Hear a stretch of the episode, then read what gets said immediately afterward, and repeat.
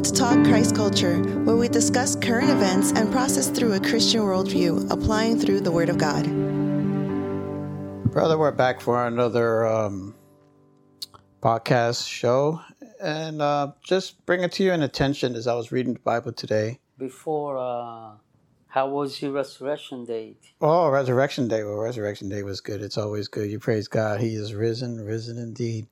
And uh, we always give thanks for that. I mean, because uh, it's the main reason why we celebrate, why we here talking about what we talk about. If that didn't happen, um, Our faith is in vain. our faith is in vain. Exactly.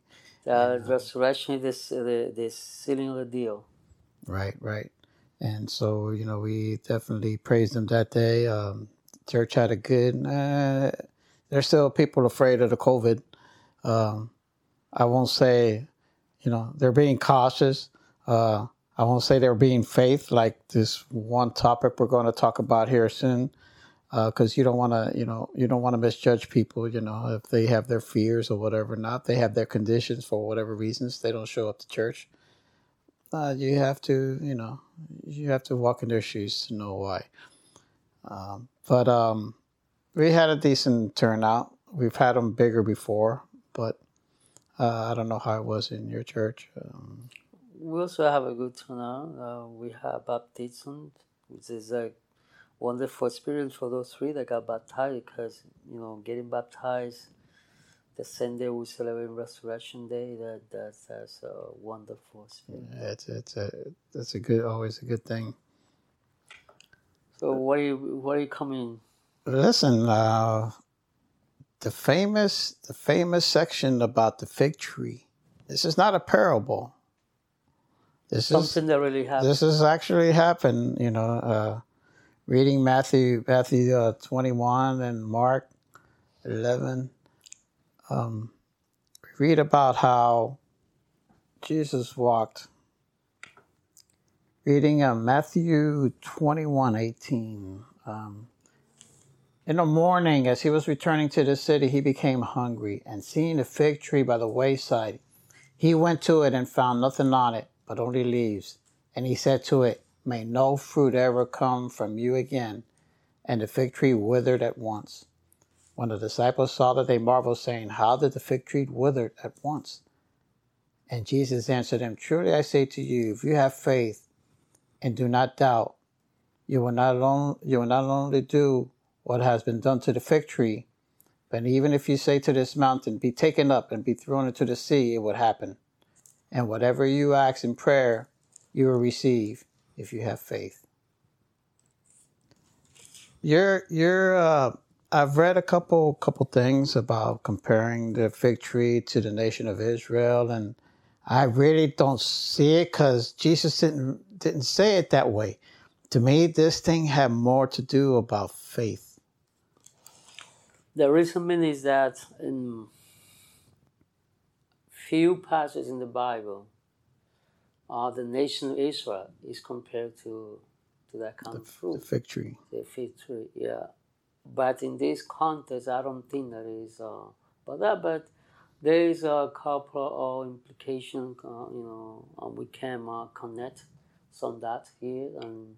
I can I can see how you can you can use that scenario and use it to symbolize that, but the lesson here wasn't about the the nation of Israel, but I can see where you know Well, you know, one thing that I know for sure about this passage is that show two things. That passage show the two um, natures of Jesus. Show the humanity, because he was hungry. he was hungry. so show that he was human. And then he that show his deity because he had authority to uh, speak out and the tree obey his command. You know, but So we have authority over nature. and it's and it's fun and it's funny. A lot of people question why if he was hungry, why didn't he just ask the tree to produce fruit?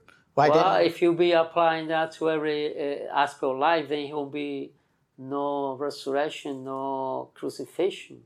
Uh, they say, say he could have done that with anything that he wanted to, and his, the purpose for him dying. It was uh, yeah exactly. So if we will apply that rule to everything, then um, Well, I mean, people people ask that, you know, um, and, and and and it's like uh, it was a judgment. He says, "May no fruit ever come from you again," and boom, well, he, and, he was and he had it withered. remember he was also God, so he knew uh, that that fruit that year will more, don't have any fruit that tree that year. So, and he was, uh, I mean, we can say that he was doing the favor. Okay, anyway, that fruit is uh, had to be replaced for one that gave fruit. So, let's cut down that tree. Yeah, absolutely, absolutely. Um, reading reading Mark eleven. Um, I found something interesting there too in verse twelve. It says, "On the following day, this is I guess coming from uh, from Jerusalem. Uh, on the following day, when they came from Bethany, or they were coming from Bethany, he was hungry, and seeing in the distance a fig tree in leaf, he went to it to see if he could find anything on it. When he came to it, he found nothing but leaves, for it was not the season for figs. And he said to it, May no one ever eat fruit from you again. And his disciples heard it. And now further down the road is um, as they passed by in the morning, they saw the fig tree withered away to its roots. And Peter remembered and said to him, Rabbi, look, the fig tree that you cursed has withered. And Jesus answered them, Have faith in God. Truly I say to you, whoever says to this mountain, Be taken, and taken up into the seas, and does not doubt in his heart, but believes what he says will come to pass, it will be done.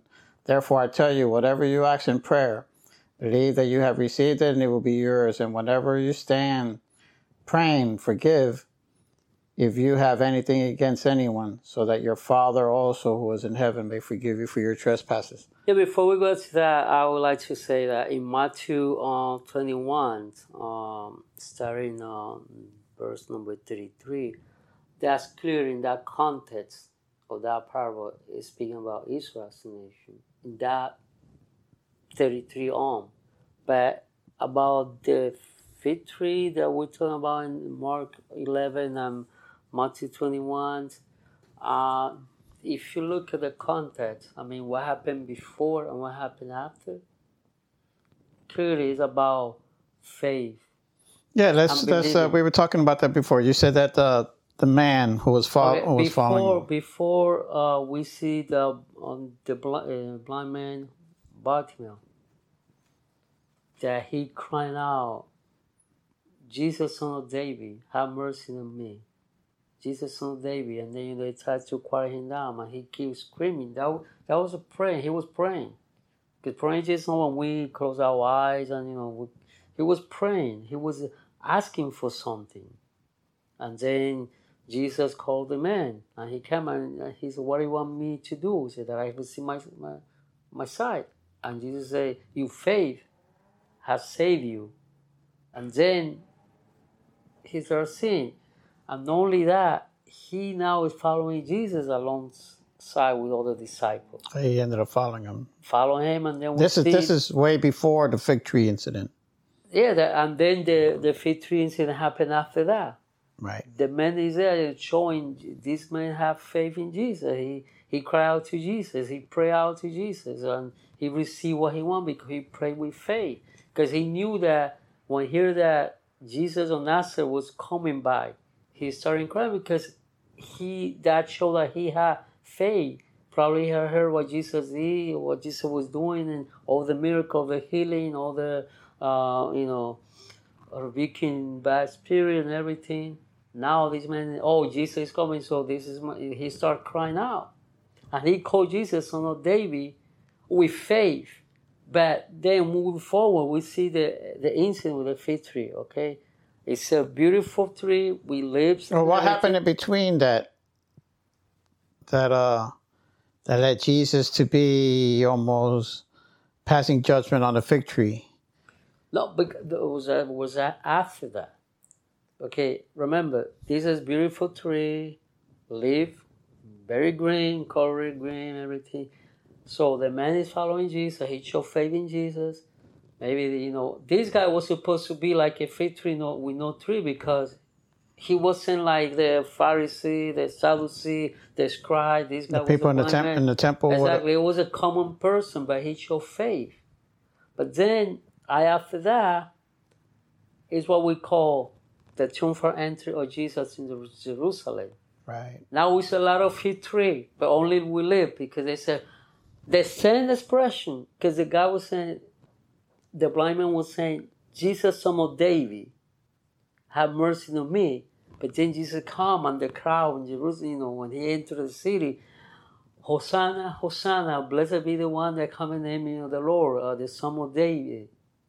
But they were saying, saying that with faith because that was they didn't believe in Jesus as Messiah. They were looking for something else. They were looking for the next king that was going to liberate them from the Roman Empire. They were looking for something human, for something uh, you know here happening now. This is the guy that came uh, create revolution, and then we can get set, get set free from the Roman Empire. How? Well, three days later, they were saying crucify him. So here's a here's a tree with no fruit, with no fruit. Right. they had lived saying Hosanna, Hosanna, but no fruit when it come to the time that they had to decide whether as uh, you know take Jesus or take Barabbas. So again, we're saying like the leaves were the whole mess of people. Uh, there are beautiful leaves, but in, and within them there was no fruit. There was no, fruit. sign of any kind of uh, And spiritual re- what uh, happened after that? repentance or said go to the temple for the second time because remember he had done that at the beginning of his ministry correct. in the temple. So expecting that these people would bear some kind of fruit, believing it, but no, they went back to the exactly doing the same thing. Yes, remember, he cleaned the temple at the beginning of the ministry. Now it's almost three years after, and still these people are not showing any fruit or having faith or believing in him. So they went back and started doing the, the same thing that he rebuked them three years before. Right. But the whole thing is about faith here. It's really after that when Peter asked a question, Peter, you know, bring to attention the following day, oh, look, it's gone. What was Jesus' answer? He didn't say anything about the, the, the tree himself. Something about faith. Have faith in God. Who have faith in God? The day before?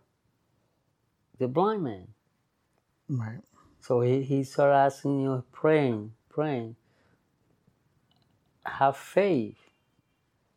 Could Um, also, could also, excuse me, could also, maybe then people that were looking for a Messiah, could them had that, had faith or had some kind of belief, and then all of a sudden, three days later, they lose it? No, no, because uh, remember at that point the Roman Empire was at its peak, and they were really, I mean, they were tired. They need a liberation from that. They just try was trying to, uh, Find the next King David that was going to take them to war and liberate them. e- exactly. They, they wasn't seeing Jesus as the savior of your soul. They were just looking for a savior or early savior. Well, still, I mean, isn't that the Jewish faith? They don't believe Jesus is the Messiah per se. They just believe him as a prophet. Yeah, but the, that, that was something about those people, specifically those saying that, they would do saying that because they want a liber, liberator. But once again, so Jesus told Peter, if you have faith, you would say to this. It wasn't say lit- literally like you say to a, to a mountain, moon. To, what he's trying to explain is that when you have faith in God and you believe in God, you faith and you believe can move God, if it's His will, to do the impossible, make it possible, And produce fruit. and produce fruit. Because everything about here is about faith, first, first belief, and then faith that bear fruit.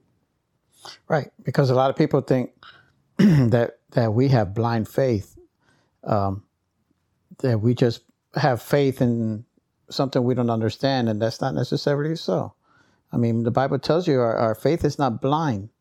and our faith is in Jesus Christ, and you have to know Jesus Christ to be able to And have faith fact- in Him. Yeah, you cannot trust if you don't if you don't have faith. Yeah, it's, Uh, You know, trusting is developed as you know get to know the person, Right. and that's why it's important that we know Jesus through the Bible, like He Himself said in in John 17, and this is eternal life, that you believe in the true God, and that you know the true God, and you know Jesus who has sent.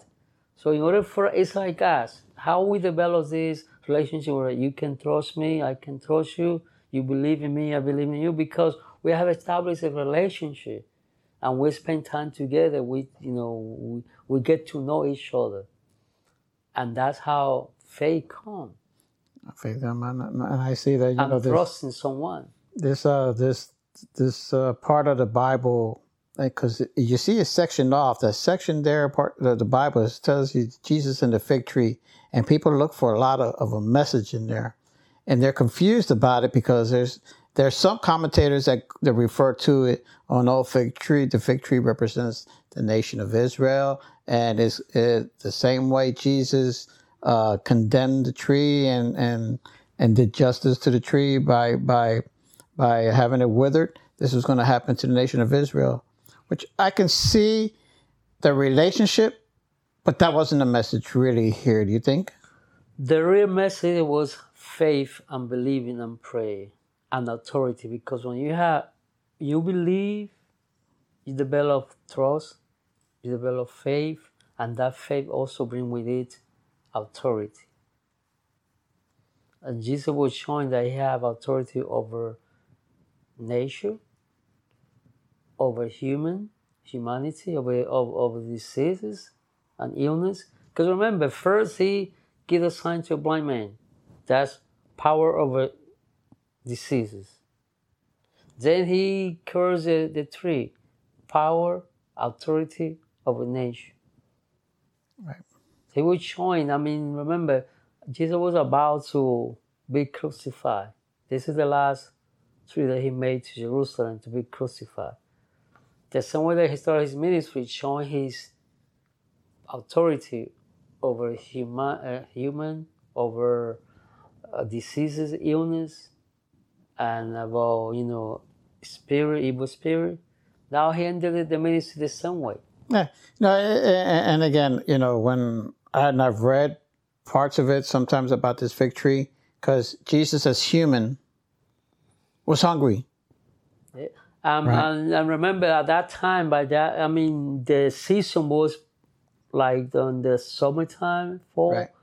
But at that time, coming the spring, they, those those three they had some kind of They like produced they pre- produced something, even though even though uh, in Luke it says that it it, uh, it wasn't the season yet. but you produce It, something. produ- it produced that something it- that's it will- edible. It will be eatable, um, kind of. And they said it was a good. It, it, it tastes better than the mature fruit. The mature fruit. And Mm-hmm. they Jesus didn't find even that. So he Right. knew that that fruit, that season, that tree won't have any fruit. Then But that's why just, you know, right, cut it down and replace it with something that give fruit. which is that's what normally what what, what they do. And I guess the the the resemblance here is that um, that's what's going to happen to the nation of Israel if uh, if they don't produce the fruit. They're going to be That what happened with us. I mean, they didn't That what produce happened with us, yeah, not they didn't of produce the fruit of that, uh, believing in Jesus, I think, as the Messiah. So, but now, you know, this we are producing the fruit. right. fruit of faith in Him, uh, you know, knowing and believing that He's the Messiah, the Savior, the one that died for us on the cross, paid for our debt, and through Him we can have forgiveness of sins and eternal life. Everything about, if you put everything like what happened before at act of faith, the man asking, crying out to Jesus, then when they get into Jerusalem, they, they, they he find no faith. Or he found fake fake Fake? faith. But he, I mean, but there is no faith There was no because faith. At, the, at the moment that these people, it's like you know, he went there because he expect at that moment that tree to have that, you know, pre-fruit. So, but he didn't find it. The same thing happened a few days later. He go there, I mean, being crucified. I mean, I mean, he being uh, judged and everything, and They want to There was no crucify him. fruit, Yeah. but there was One no day, Hosanna, fruit. Hosanna. Three days later, Uh, crucify him. because you know there was no fruit found because there will be fruit. There's all people would, would you know saying, "Oh, he, he's the son of he's the son of God. He's the Messiah. He's a king." But we know that was part of God's plan. Uh, absolutely, absolutely. However, but you know, thinking in them from the human point of view, you say, okay, there was no fruit because at the moment that they had to produce that fruit of faith, really believing that he was the Messiah, they didn't have. Just sad. But uh, I'm good that we had this discussion about the fig tree because it's always a little part of the Bible there that sometimes we don't understand what the real message is. It wasn't a parable. Uh, It was a real, uh, a real, uh, real like instance, and and um, you know the way he answered Peter. Peter's asking about a tree, And he- took him back to the to the and to and, and and he took him back, and probably Peter didn't recognize it himself. Wait a minute, what is he talking about? He's talking about moving mountains. I'm talking about what happened to the tree. he took him to to the to the start of the whole thing, to the, Started off beginning. with the with the blind man. with a blind man because you know that man is showing faith he praying that's why he say if you pray believing and this guy was crying to jesus believing that jesus was able to make him sick and that's what we had to when we we had to allow our faith to produce fruit Absolutely. Thank you, brother. Let us uh, let me pray now for uh, some of the people. Let me thank those uh, who listen to our podcast and again be willing to uh, send us a text, uh, send us uh, an email if there are some topics that you would like to hear. Um, let us pray. Heavenly Father, we thank you that we can come together, dear Lord, and again discuss the word, dear Lord. We want to understand your word in all aspects and in all ways. Dear Lord, let us not let us not uh, take things in our own mind and think of what they could be or what it is. Let us just pray to you and ask for your divine um, spiritual sense to give us that wisdom, spiritual wisdom, that divine wisdom to be able to understand your word and be able to apply it in our lives and put it to practical use uh, in our lives, dear Lord. Again, we pray for those in Ukraine and Russia, dear Lord, that are suffering, as well as the others throughout the world that are suffering, dear Lord. We pray that um, they seek you for understanding and comfort. And we thank you in the name of Jesus. Amen. Thanks for joining us. Please feel free to share this podcast with any family and friends who may be spiritually enriched by it. Also, if any of you have any questions or have any topics you would like us to discuss, please email us at talkchristculture at gmail.com or call and leave a message or text at 305 510 2699. Until next time, may God bless you richly.